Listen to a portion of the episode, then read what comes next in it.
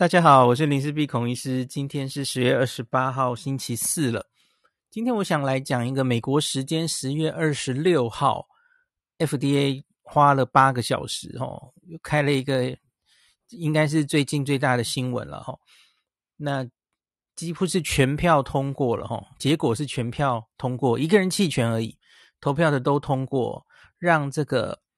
BNT 疫苗拿到了五到十一岁儿童施打的这个紧急使用授权 EUA 哈，那专家当然经过了蛮多争辩的，可是最后投出来的结果是十七比零啊哈，那这个我觉得这算是一个蛮大的决定哈，因为毕竟是往下一个年龄层，这是全新的领域。那之前在青少年到底该不该打，其实已经有过。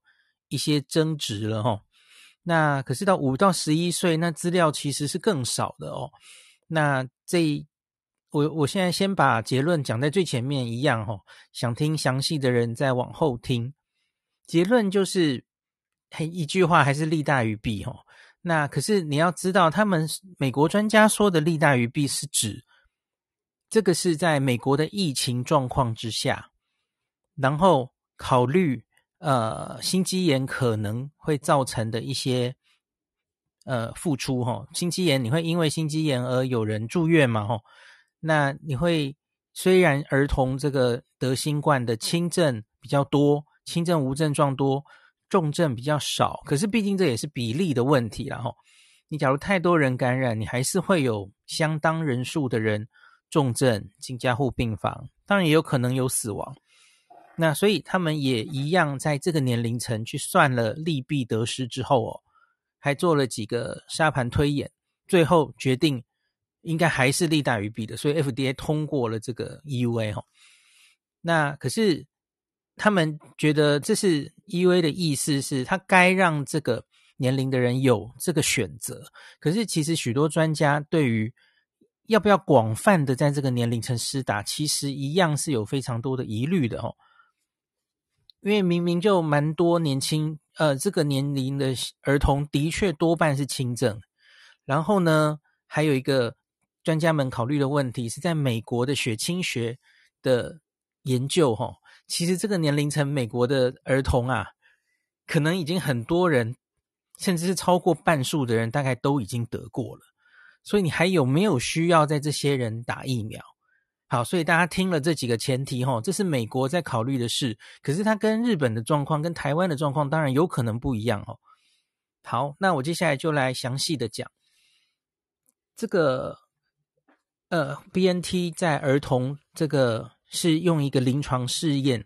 大概两千多人的临床试验，主要来送送 FDA 要用这个 EUA 的，吼。那它其实十月六号就送件了。那大家假如记得的话，我们九月其实在这个临床试验初步出来的时候，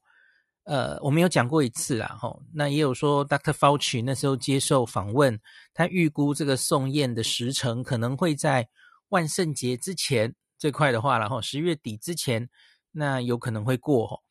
那的确现在就是大概这个时间了，吼，美国 FDA 十月二十六号过了哦。专家委员会过，大家已经很很熟悉这个流程了嘛。FDA 的专家委员会先过，然后再来 FDA 宣布，然后最后是 CDC 要讨论吼，CDC 的疫苗专家委员会再讨论 ACIP，这个会定在十一月二号跟三号。那专家也过了之后呢，那最后 CDC 就宣布就变成政策哦。所以最快的话，可能会在十一月四号这这个日子前后，呃，美国的儿童就可以开始开打 BNT 了哦。那这个临床试验的话呢，因为是年纪比较小了嘛，吼，体重比较轻，所以因此他用的剂量是十二岁以上这个比较大人剂量的三分之一而已，吼，是十 microgram。那他在做这个儿童的临床试验之前，他有先用三种剂量。呃，你可以说是 phase one，然后第一期，他用十 microgram、二十、三十，然后去找找看，在儿童的身上用比较少的人数哦，然后他发现其实产生的中和抗体差不多，可是呢，诶，不良反应当然会比较少哦。所以因此他最后就是选了三分之一十 microgram 的剂量继续来做这个临床试验。那他目前交出来的资料大概有安全性资料哦，打完追踪两个月，大概有一千五百个人。那另外他有一千六百个人是呃打完第二剂后，在两周，然后去测他的这个抗体有多高。所以主要当然就是看免疫生成性还有安全性嘛。那上次九月那个时候刚出来的时候，我跟大家报告过的是，它其实就是一个免疫桥接的做法了哦。因为这个人数相对比较少，所以他没有期待他可能可以看到做出这个 efficacy 有效性哦。因为才这个对照组，这是二比一收案哦，所以大概就是一千六百个打针的人，然后八百个对照组，所以他没有期待大概一定会做出有效性。那所以他主要看的其实类似我们高端哦，他就是看安全性跟这个免疫生成性这两件事。那上次我有讲过，就几乎就是免疫桥接了哈，他直接就写免疫桥接，然后那两个其实跟高端在看的那个倍数不能小于零点六七哦，它不能输给这个二十，他们之前在第三期临床试验里的二十几岁的那一组年轻人。哦，青年然后的中和抗体不可以输给他哦，他最后有达到这个标准哦，这蛮有趣的哦。他打的剂量是三分之一，可是这一些儿童打出来的抗体哦，跟这个二十几岁的人打二三十 microgram 的抗体是差不多的哦。好，所以他免疫学有达到他的标准哦。好，那我们接下来来看一下哦，那个我我一样是以这个。呃，我我该怎么讲？好，这样好了。我接下来讲一个比较，它全部这整个整个会大致发生的情形。然后我们最后再用，我前几次开这种会的时候，都是用一个 Stat News 哈，他他有一个记者就会在开会的时候记载这个每个时候有什么样呃很值得跟大家讲的地方哦，这个比较啰嗦。想知道比较详细的人，这个第三段再听哦。那我现在第二段先讲比较完整的这整场会议到底在考虑什么哦。好，那首先这个当然就是报道我刚刚说的这个 BNT 的临床试验。那另外呢，他们还找了一个 CDC 的流病专家哦，他来报道在美国到底儿童在新冠这个疾病到造成了多大的。流行的状况有多严重了吼？那再来第三个重点就是心肌炎，他们找了一个小儿心脏科的专家，专门来讲一堂课，讲这个心肌炎目前了解的状况哦。它跟一般病毒造成的心肌炎，跟新冠病毒造成的心肌炎，还有疫苗造成的心肌炎之间有没有什么不同哦？那他分析了很多。然后最后，当然他们也有一个让一般人发发言，大概一个小时的平台，大家都可以上来畅所欲言吼。那最后就是专家们讨论一下，那最后就对这个问题要投票了吼。那专家们其实吼，我觉得跟之前我们在讨论上一个议题吼，莫德纳或是焦生的加强针讨论的时候，我觉得是有一点像的吼。许多专家其实是。觉得有点担心哦，他觉得应该让这个年龄的人，这个儿童哦，十一呃，对不起，五到十一岁的人有这个 option，就是有这个机会可以打这个疫苗，这大概是没有问题的。可是问题是，他们有点担心，假如现在 FDA 做了这个决定哦，就说，诶，我给你过紧急使用授权，下一步会不会就变成了，它会变成是。必要的，是有接种义务的，是有强制性的。那其实许多专家在中间讨论的时候发言，都说他们其实不太赞成有强制性，就有点类似台湾现在这样了吼。因为我们现在台湾在青少年打疫苗，也是青少年自己还有家长的意见都要尊重嘛。对，所以没有在强制啊吼。所以美国的这些专家觉得应该要提供民众这个选择。那他们也承认，的确有一些儿童像是。呃，重症高风险儿童也是有儿童的慢性病的哦，吼，就免疫比较差的儿童，那这些人当然需要疫苗，这是毫无疑问的。那只是关专家们就就有点在纠结说，我们很怕这个一过了之后，吼，就会变成，诶，五到十一岁全部都要强制打疫苗，就如同儿童不是有很多疫苗从小就是几乎都是强制注射的嘛，吼。他们觉得好像新冠疫苗又没有到那个程度，需要所有的儿童都去打哦。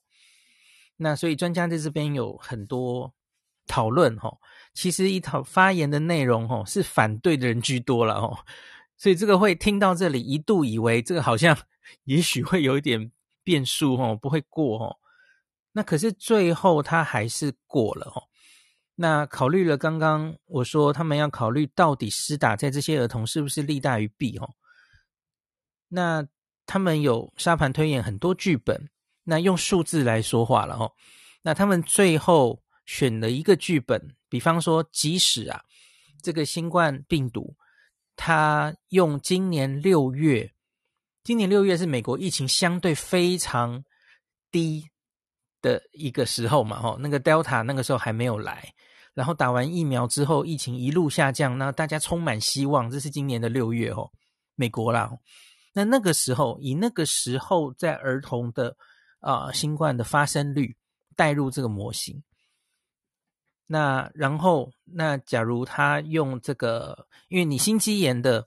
发生频率，这其实也是不知道嘛，还还不知道五到十一岁到底发生几率会多少，那他们就用十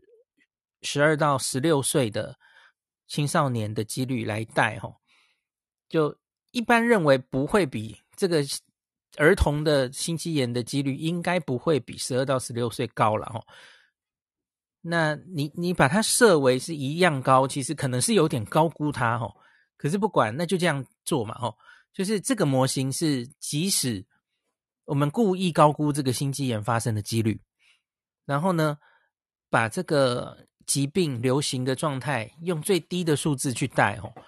可是他们算出来还是觉得利大于弊哈，你会因为这个心肌炎去住院的几率啊，还有因为新冠住院的几率，还是利大于弊。特别是因为目前看起来心肌炎多半都是轻症，会自己好，他住院不会住太久。可是呢，那个新冠需要住院，然后儿童大概有三分之一会需要进加护病房哦。呃，我指的是住院的儿童中有三分之一会加进加护病房。美国的资料，那这个其实他住院也是比较严重的吼，所以你不能只看住院估计出来的绝对数字，你也要看它的严重度。所以专家们被说服了啦吼，最最后还是多半觉得应该是利大于弊。那所以就最后是全票通过吼，那所以只有一个人弃权没有投票。好，那大概这个整场就是这样子哈，已经很快的讲完就是这样。那没时间的人可以先下课了哈。那现在我要讲，就是这个啊，Stat News 的记者他记载了这一整天发生的一些亮点，我跟大家讲一下，这就比较啰嗦了哦。好，九点开始哈，开场这个 Peter Marks，就是大家应该已经很熟悉这个名字了哈，他就先报告了一下儿童啊。这个新冠疫苗，呃，对不起，新冠病毒在儿童美国这个暑假其实是造成了蛮大的一个疫情哈。那至今总共是一百九十万个儿童确诊，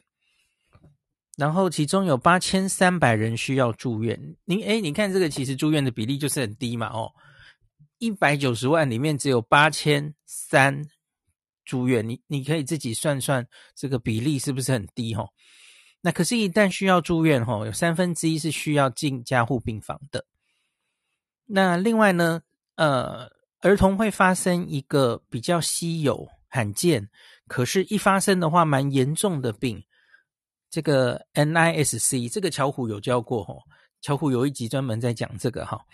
那其实你可以想成，就是有点类似啊，儿童的川崎氏症啊，一种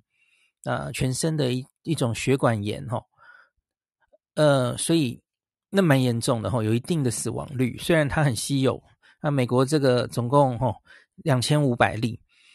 那全部以上这一一百九十万人里面，估计大概是死亡一百例左右，还是会死的哦。虽然比例很低，可是有死亡案例发生嘛？哦，那我之前曾经跟大家报告过，哦，日本其实一直维持这个十十八岁以下死亡率是零哦，就没没人死。后来好像有一位发生死亡的样子，可是就是还是很低了哦。我我自己觉得，要不是。啊，日本其实分母还不够大哦，呃，不然就是也许这中间真的有人种的差异，也不一定哦。因为因为我好像看东方人这个 NISC 的几率没有报那么高哦。那另外发生血栓的几率其实应该也不太一样哦，因为很多老美、欧洲那边来的资料哦，呃，新冠病毒感染之后造成血栓的几率是很高的哦。我觉得这个体质是有不同的。好，我们继续讲。那这个多严重呢？这一百个死因其实已经占了美国的儿童啊，今年的十大死因之列哦，已经挤进十大死因了。因为儿童本来就除了意外之外，他不太会因为什么疾病死亡嘛，吼。相对于呃成人，那所以哦，这其实对儿童算是健康的一大威胁，这是没有问题的吼。那除了医疗上要考虑，你也要考虑。学校会因此停课哦，所以会让学生的受教权，还有这个学生假如长期都在家里没有办法上课哦，因为隔离、因为停课的关系，那也会影响到他们的生理、呃心理，对不起，心理健康的一些成长哦，这可能都是要考虑的哦。那另外，Peter Marks 最后引言就说哈。他他已经预言到、预期到，有专家应该会担心，会不会我们这样子规定之后，哦，EUA 给过之后，就会变成在某些州啊，哦，就说，诶，这个儿童是强制一定要打疫苗才能来上学，会会变成有这种的事件发生。美国最近其实就有很多嘛，要强制戴口罩啊，或是强制打疫苗，你才有工作权什么的。有很多这样的争执啊，吼，所以他们当然也会担心会不会也发生在学校，吼。那 Peter Marks 就说，我们这是 FDA，我们是要 authorize，就是批准这药可不可以这样用，可是他要用的多广。他是不是需要强制用？这个不是 FDA 要决定的哦，所以他就讲在最前面。那意思其实就是甩锅给 CDC 啦。这种执行面方面的东西，应该是 CDC 是决定的，这也对了哈。那 FDA 其实就是把问题单纯化，那就是在这个年龄的人哦，如果需要用的话，那给这个疫苗，那是不是够安全？是不是有效？他其实只要回答这个问题就好了哈。所以。假如只是这个简单的问题的话，其实这个票就比较好投了齁。所以大家大概可以体会到为什么今天会全票通过的意思了齁。好，那接下来十点二十五就是 CDC 的一个流病方面的一个报告齁。那它很有趣的是，它有把这个历年美国的流感季节那造成的住院、造成的死亡，跟新冠目前在儿童造成的疫情来相比齁。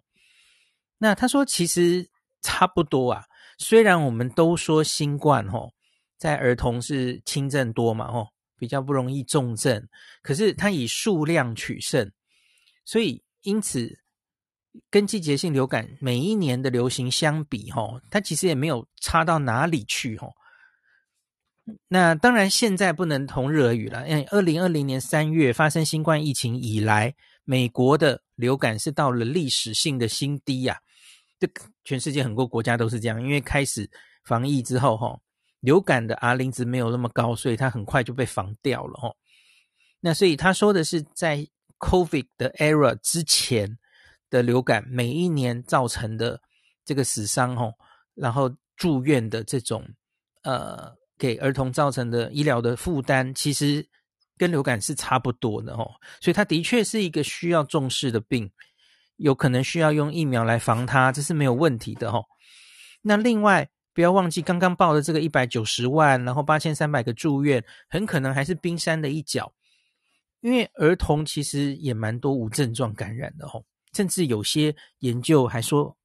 比例可能更多吼。轻症无症状，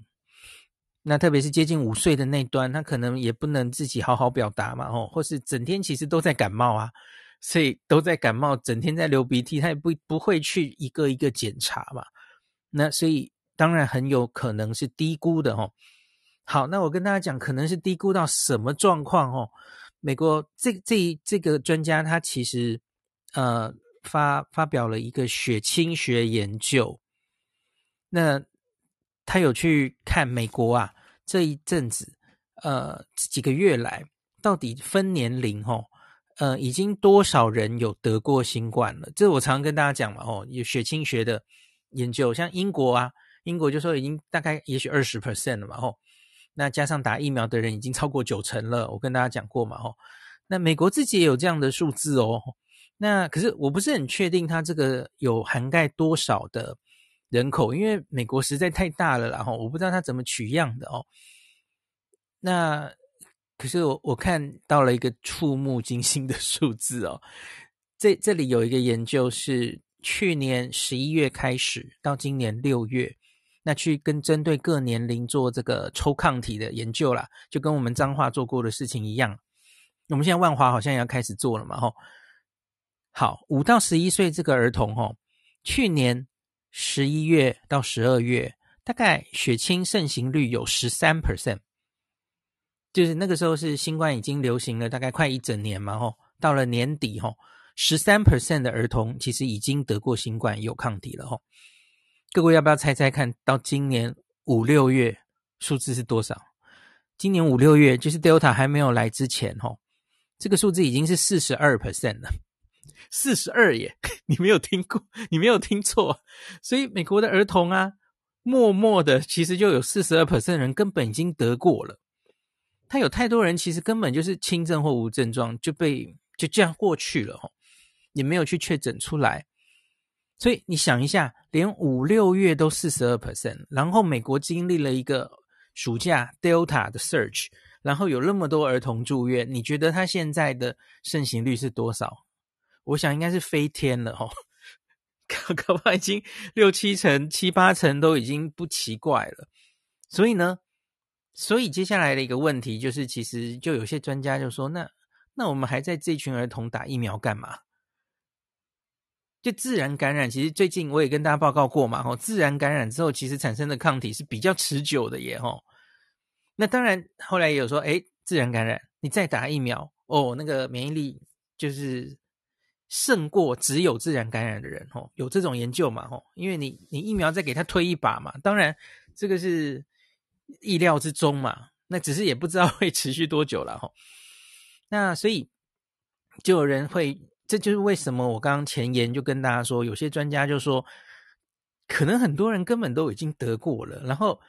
得过的话呢，他假如再得啊，其实也就是轻症嘛。所以你真的需要让这些儿童吼冒着这个疫苗的风险，让他再打一针，而且是全面都打一针吗？好，所以就是有这样的想法了哈。好好，那我们继续往下讲。那这个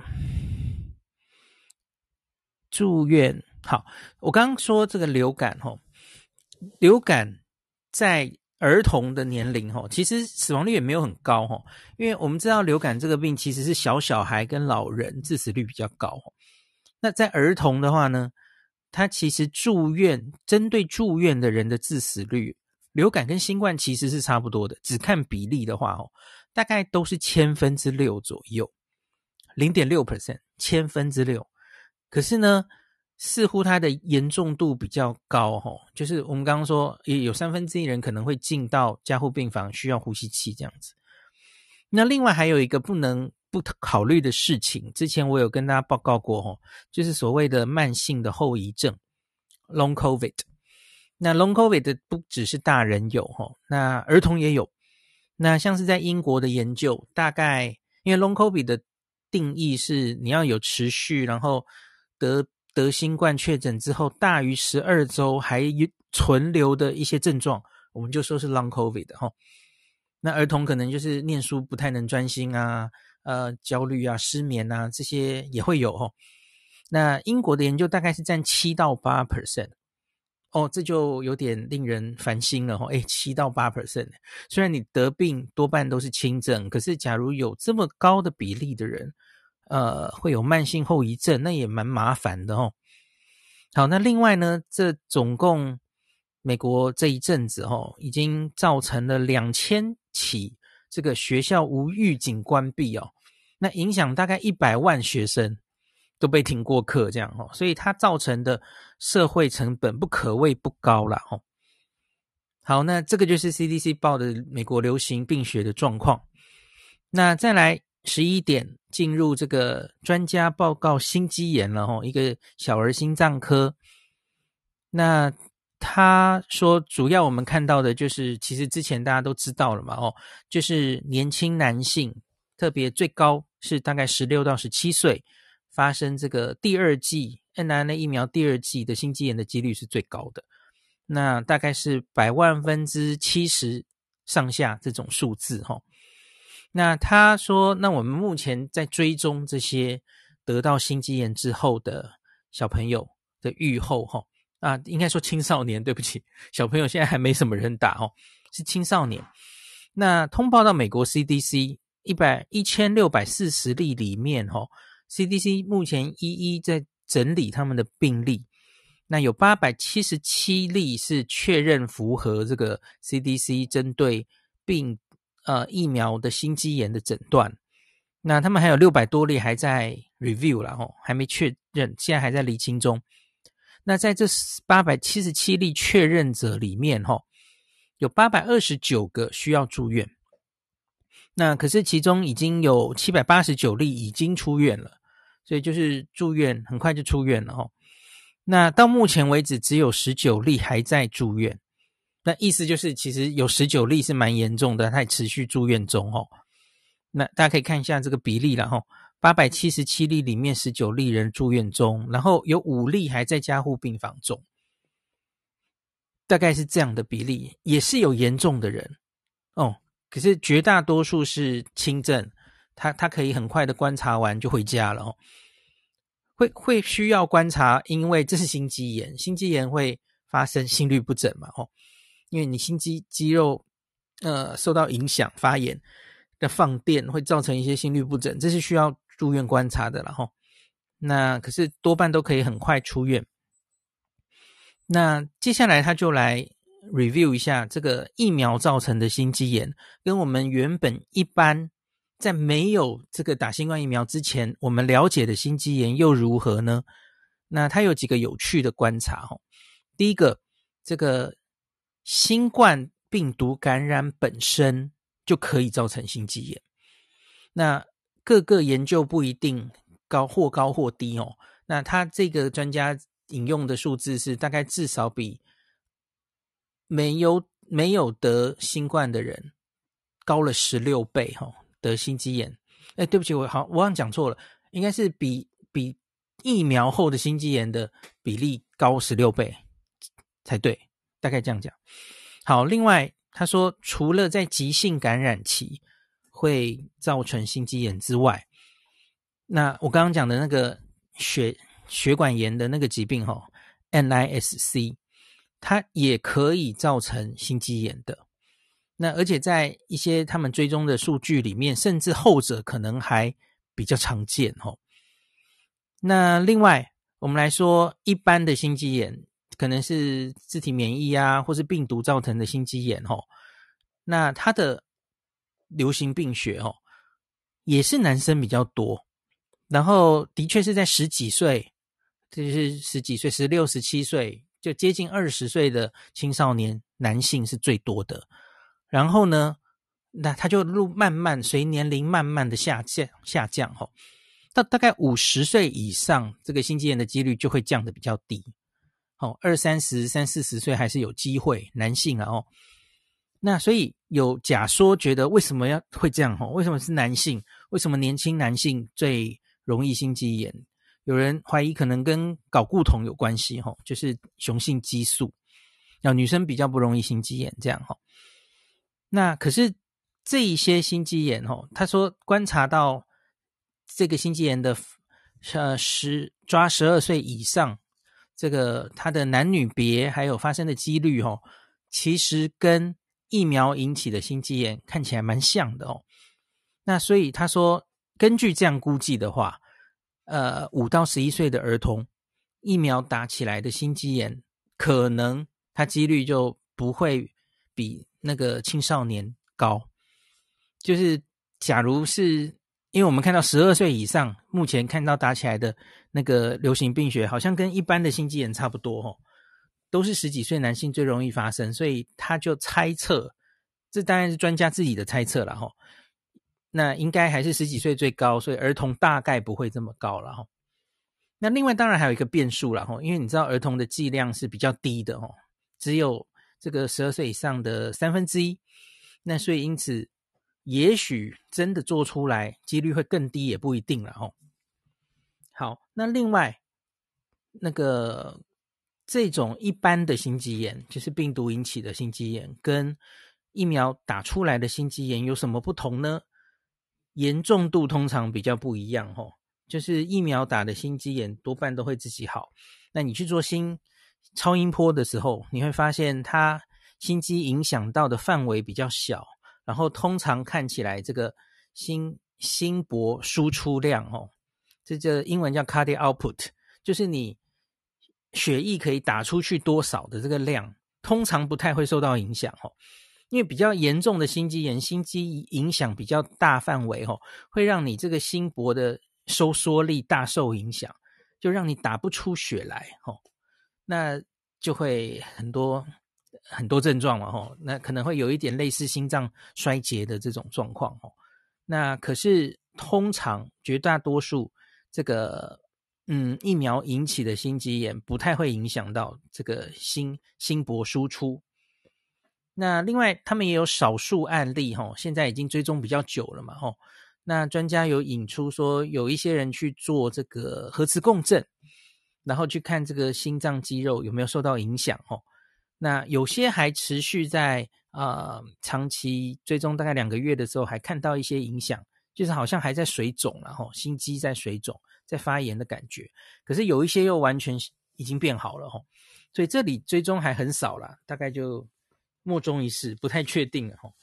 那我刚刚有说，有一些人还住院中嘛，还在加护病房，所以还是有一些人会严重的，然后只是比例的问题。好。这个心肌炎这边报告完了，那接下来十二点四十五，十二点这一堂课呢，是进入利弊得失的讨论了哦。那美国 FDA 自己其实就是做了一些利弊的分析哈、哦，那他就根据几个参数，因为这里有两个参数你要弄进去决定，一个就是到底社区上这个儿童新冠流行盛行率是多少哦。那他们用最高的盛行率是美国大概九一一那附近吼，很很高这波波 Delta 的流行高峰的，或是用六月 Delta 还没有来之前哦，相对比较低的，那他去带吼，那每打一百万的儿童年轻男性，因为男性比较有这个风险的问题吼，他就没有算女生了吼，因为女生发生心肌炎的几率。几乎可以忽略哦，所以他就只针对男男生五到十一岁来分析。你每打一百万剂的 BNT 疫苗哦，你大概假如我们刚刚说的哦是呃盛行率比较高的时候哦，每打一百万大概可以防止两百五十例的住院，然后防止八十二例加护病房。好，这是高的状态哦。那可是，假如是低的，如同六月那个发生率的时候的话，哦，那就大幅降低了。呃，你大概每打一百万针，你只能防二十一例住院，然后防七例进加护病房，差很多，大概是十倍了哦。那、台湾就算这个话，几乎就是零，大家知道吧？我们几乎获得不，那当然是现在的盛行率了，就不知道以后怎么样。好，那那说。这个盛行率是这样，那可是假如是心脏这边呢？心肌炎呢？那心肌炎有两种带法，心肌炎也是因为因为我有跟大家讲过，心肌炎在美国它其实有各种追踪的系统，所以它也可以带入高的或低的哈。我们带最高的好了，就是现有侦测到这个最高，在这个年年轻男性十几岁的男性的发生率，把它带进来。你每打一百万的呃 BNT 疫苗，那你会造成因为心肌炎住院的数字哈，是一百五十六例。那假如是比较低的的话，哦，是七十八例了，哈。好，所以大家可以想一下，跟刚刚我讲的数字，哈，诶，其实就在中间，对不对？哦，这个是住院，对不起。好，那加护病房的话呢？加护病房的话是五十七例，你每打一百万剂，会有五十七例的人进加护病房。那假如带入比较低的话，是二十九了，哈，五十七跟二十九。所以你看，我们刚刚假如是带入盛行率比较低的吼，住院跟加护病房分别只有二十一跟七，然后心心肌炎假如选比较